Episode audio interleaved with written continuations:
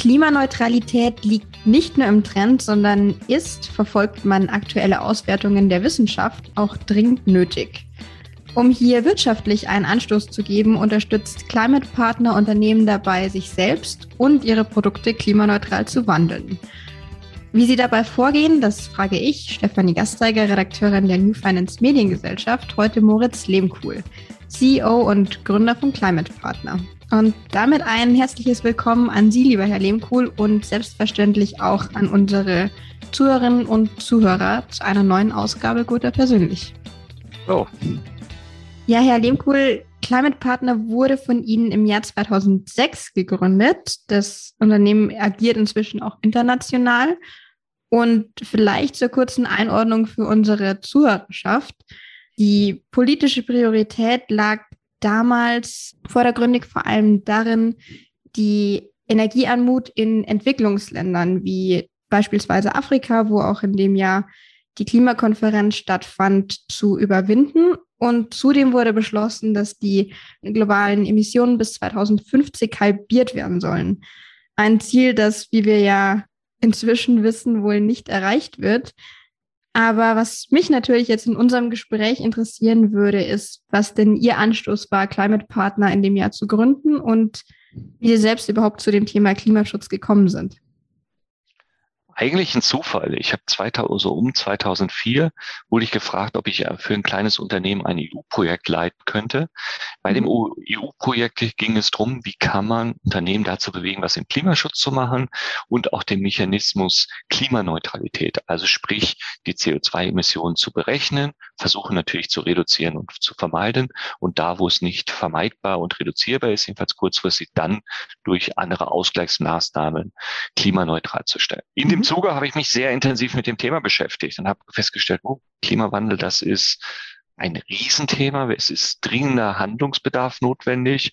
Und ich verstehe nicht, wieso die Unternehmen nichts tun. Wieso tun wir nichts? Was wir wissen, es kommt. Es ist wahrscheinlich, oder damals war es noch weniger greifbar, aber es müsste doch jeder was tun. Und eigentlich für vernünftige Unternehmen müsste das doch auch passen, weil das ist doch, was qualitäts- umweltorientierte Unternehmen so oder so machen sollten. Also müssen wir da was müssen wir das mal in Realität umsetzen. Und die Zeit, wie, wie wir ja heute feststellen, die Zeit rennt. Es mhm. ist dringendster Handlungsbedarf und da habe ich mich dann mit dem Thema beschäftigt zu einer Zeit, wo sich, glaube ich, noch fast keiner mit dem Thema beschäftigt hat und man sehr oft auch belächelt wurde. Ja, das kann ich mir tatsächlich gut vorstellen. Also heute ist es in aller Munde, das Thema, aber 2006 kommt einem jetzt schon so weit weg vor. Da war es noch nicht so präsent. Jetzt haben Sie gesagt, es muss viel getan werden. Was sind denn die konkreten Ziele von Climate Partner und wie unterstützen Sie Unternehmen ganz konkret bei der CO2-Bilanzierung? Genau, generell wollen wir halt, dass alle Unternehmen sich engagieren, sinnvoll engagieren, passend engagieren. Das geht man normalerweise in folgenden Schritten. Schritt eins, man guckt mal, wo man steht, man analysiert, man erstellt sich mal eine CO2-Bilanz damit mhm. man weiß, wo sind die Emissionstreiber, was verursache ich. Aufbauen darauf überlegt man, wie kann ich denn CO2-Emissionen reduzieren, vermeiden? Was sind meine Stellschrauben? Einige Sachen kann ich ganz kurzfristig umsetzen. In Deutschland ist es keine besondere Herausforderung, auf Ökostrom zu wechseln, äh, mhm. meine Mobilität anpassen, mal über Verpackungen drüber nachdenken und so weiter. Und einige Sachen gibt es, die kann man erst in der Zukunft, sind langfristige Investitionen, aber dass man sich mal einen Plan erstellt wie kann ich CO2-Emissionen reduzieren, vermeiden, wo geht die Reise hin. Und dann gibt es noch unvermeidbare Emissionen, weil auf einige werden sie heute noch nicht verzichten können. Und dann sollte man auch dafür Verantwortung unternehmen. Und dann sollte man Klimaschutzprojekte, anerkannte Klimaschutzprojekte unterstützen, dass man dann wieder übergangsweise dann die Emissionen ausgleicht. Mhm. Das heißt also auch einen Ausgleich schaffen und sich so weit engagieren, dass alles in der Balance ist im Zweifel. Genau, genau das sollte man dringend machen. Und wie Sie schon anfangs gesagt haben, die Zeit rennt. Vor 15 Jahren war das Problem noch nicht so greifbar.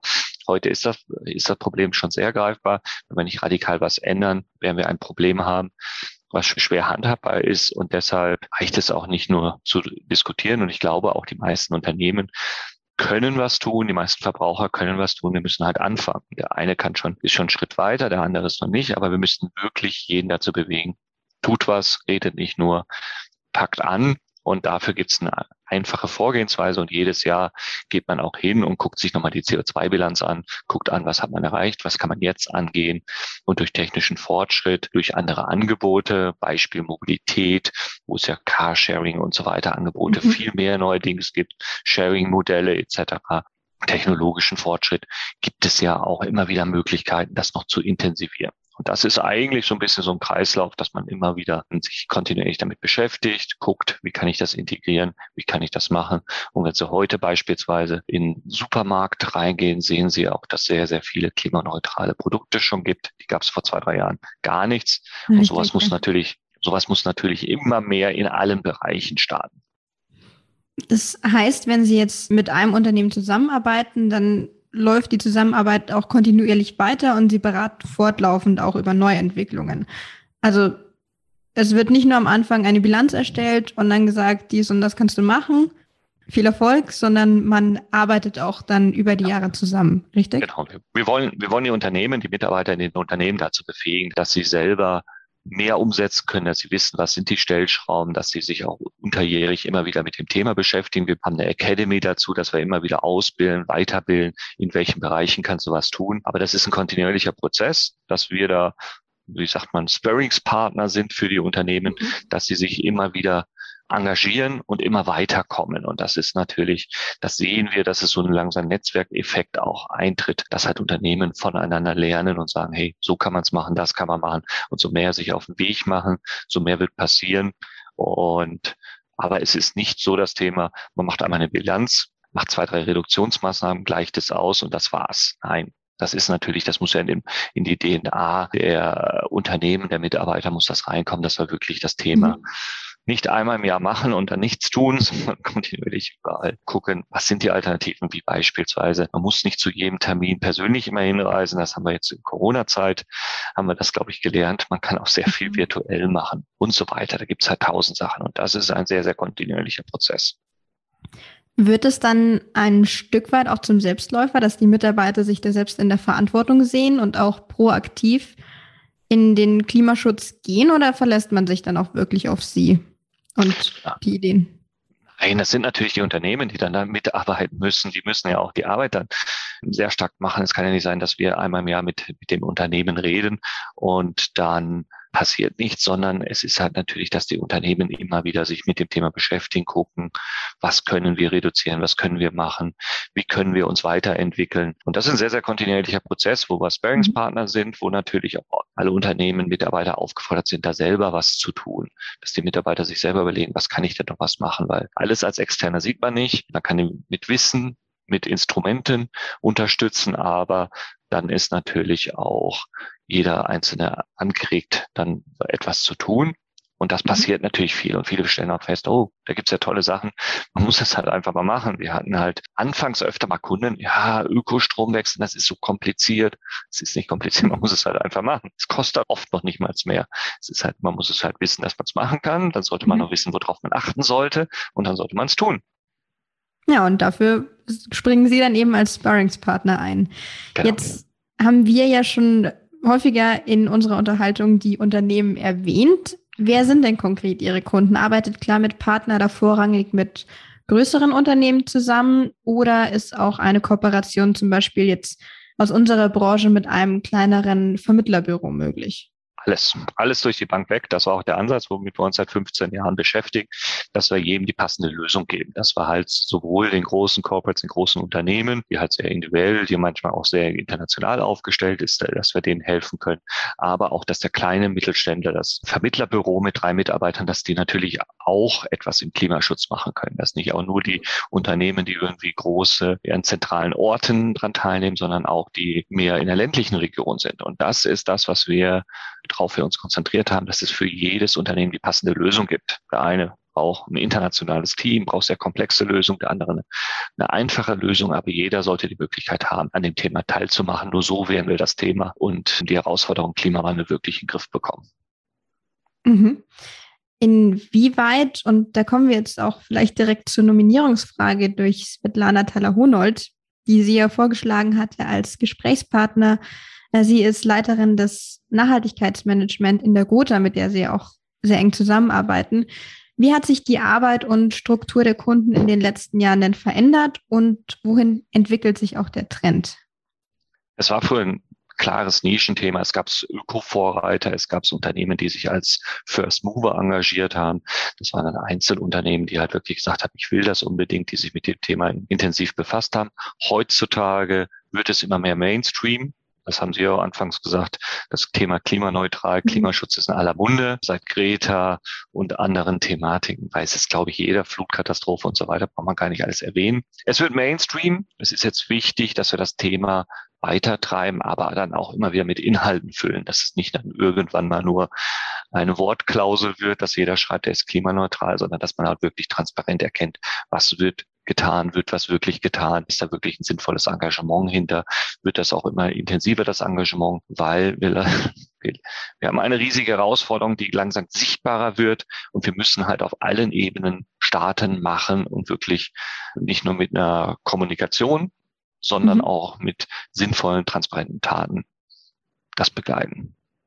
Jetzt betreuen Sie auch international Unternehmen. Gibt es da Trends, wie die verschiedenen Länder agieren oder wo Schwerpunkte liegen?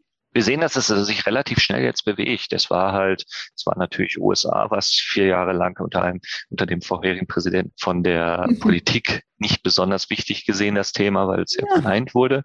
Aber die Unternehmen haben es schon anders gesehen. Die großen Corporates auch in den USA haben gesehen, wir müssen das Thema machen, das Thema, wir können ja nicht die Wissenschaft leugnen. In Europa sehen wir, dass alle Länder das eine bisschen eher, das andere ein bisschen später, dass alle in allen Ländern die Unternehmen etwas tun wollen. Wir sehen es auch in Asien, das kommt sehr stark. Die sind sehr stark von, in einigen Regionen sehr stark von den Umweltproblemen, die mehr, die mehr sichtbarer wären, betroffen. Und wir sehen, dass das alles überall kommt. Wahrscheinlich sind wir hier vielleicht ein, zwei Jahre voraus, aber vielleicht sind es in anderen Ländern sogar noch ein bisschen intensiver dabei. Aber das ist das, was eine kleine Sache, die ein bisschen Hoffnung macht. Es wird halt wirklich intensiv wird das überall gesehen und Sie müssen, wenn Sie heute das Thema mit jemandem in, weiß nicht, in Asien reden, da ist das nicht mehr ein Thema wo die fragen, was ist das überhaupt, wieso sollten wir was tun, das versteht man dann so.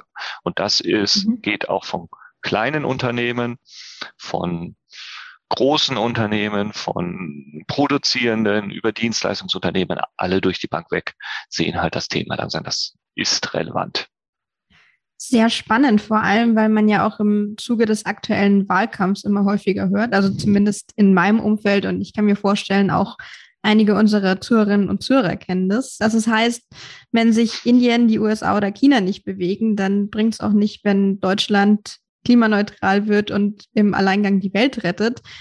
Das heißt, ganz plump gefragt, ist es dann auch genau das, was Sie ihnen entgegnen können, oder? Dass Sie sagen, vielleicht ist es in der Regierung, hakt es dann noch etwas, aber die Unternehmen per se sind sich durchaus bewusst, dass was getan werden muss und setzen sich dem auch entgegen.